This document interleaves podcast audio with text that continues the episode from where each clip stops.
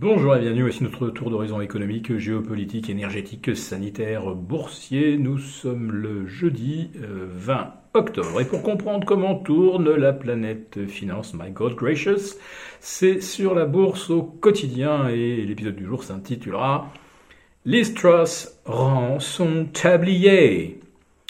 Lors d'une brève euh, déclaration qui a duré à peine une minute à 14h32 ce jeudi, donc, Listros annonce sa resignation.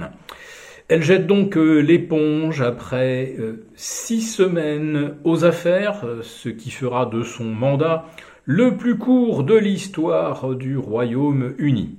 Listros n'a pas manqué euh, de remarquer qu'au sein même de son parti, il y avait des volte-face euh, au départ, son programme fiscal avait enthousiasmé tout le monde. N'était-ce pas une sorte de décalcomanie euh, de la Great Tax Reform euh, de Donald Trump qui allégeait les impôts des riches, des ultra-riches et des entreprises également les plus riches tout le monde applaudissait et puis euh, en voyant la livre s'effondrer, en voyant les euh, dettes britanniques plonger, d'un seul coup on s'est dit ah mais ce n'est pas une bonne idée.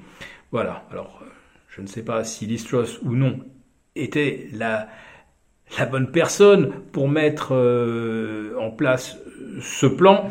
Enfin manifestement le sort ne l'a pas euh, favorisé et euh, ses partenaires euh, conservateurs non plus.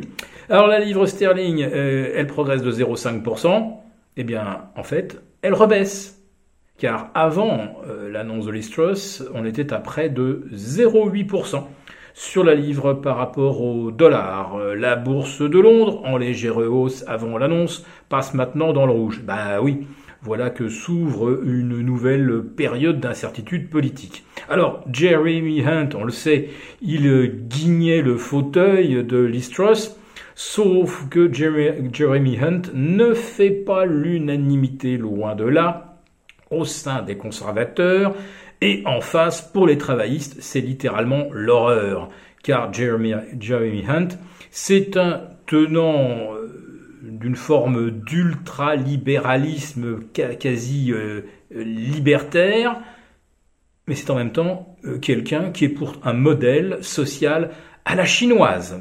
Donc les syndicats complètement muselés, le droit à la grève réduit, la gestion du Covid. Ah ben rien de mieux que le zéro Covid à la chinoise. Et M. Jeremy Hunt était même pour retirer les enfants de la garde des parents qui ne voulaient pas leur faire euh, faire une injection de sérum ARN. Donc si M. Hunt euh, succède à Mrs. Truss, euh, je pense que le Royaume-Uni n'a pas fini de connaître des soubresauts. En tout cas, ce qui est certain, c'est que ni Liz Truss, ni Boris Johnson, ni Jeremy Hunt ne seront euh, de bons euh, euh, interlocuteurs pour Emmanuel Macron, qui se retrouve de plus en plus seul, puisque c'est lui qui vient en fait d'annuler le Conseil des ministres franco-allemands qui devait commencer aujourd'hui. Réunion remise s'inédiée, aucune date. Alors les Allemands évoque vaguement peut-être début janvier prochain. En fait, non. Euh, Macron n'a pas digéré que l'Allemagne fasse sa tambouille toute seule dans son coin, sa tambouille budgétaire, décide d'une aide de 200 milliards d'euros à ses entreprises, ce qui peut être considéré effectivement peut-être comme du dumping. Cela dit, il faut commencer déjà par regarder un peu ce qui se passe chez nous.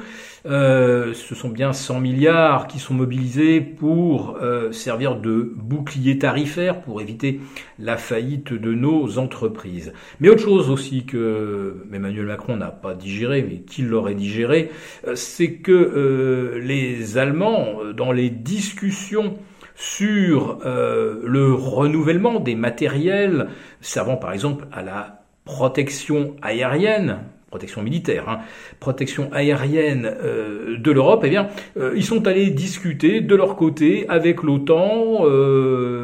ils se proposent d'ailleurs d'acheter des systèmes d'armes américains.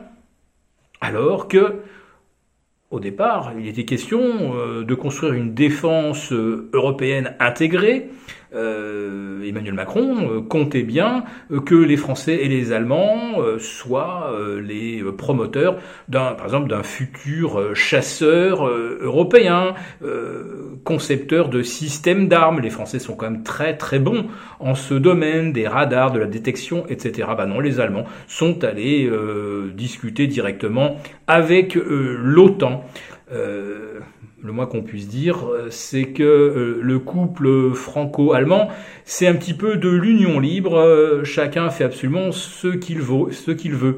Sauf que si on sait qui est la maîtresse d'Olaf Scholz, c'est-à-dire l'Amérique, on ne sait pas très très bien avec qui Emmanuel Macron pourrait lui rendre là pareil, vu qu'il est détesté par Giorgia Meloni en Italie, euh, qui n'a pas moyen de s'entendre avec Marc Rutte euh, aux Pays-Bas, euh, la situation française devient quand même bien compliquée sur le plan géopolitique. Et de là à ce que ça devienne compliqué sur le plan économique, il n'y a qu'un pas.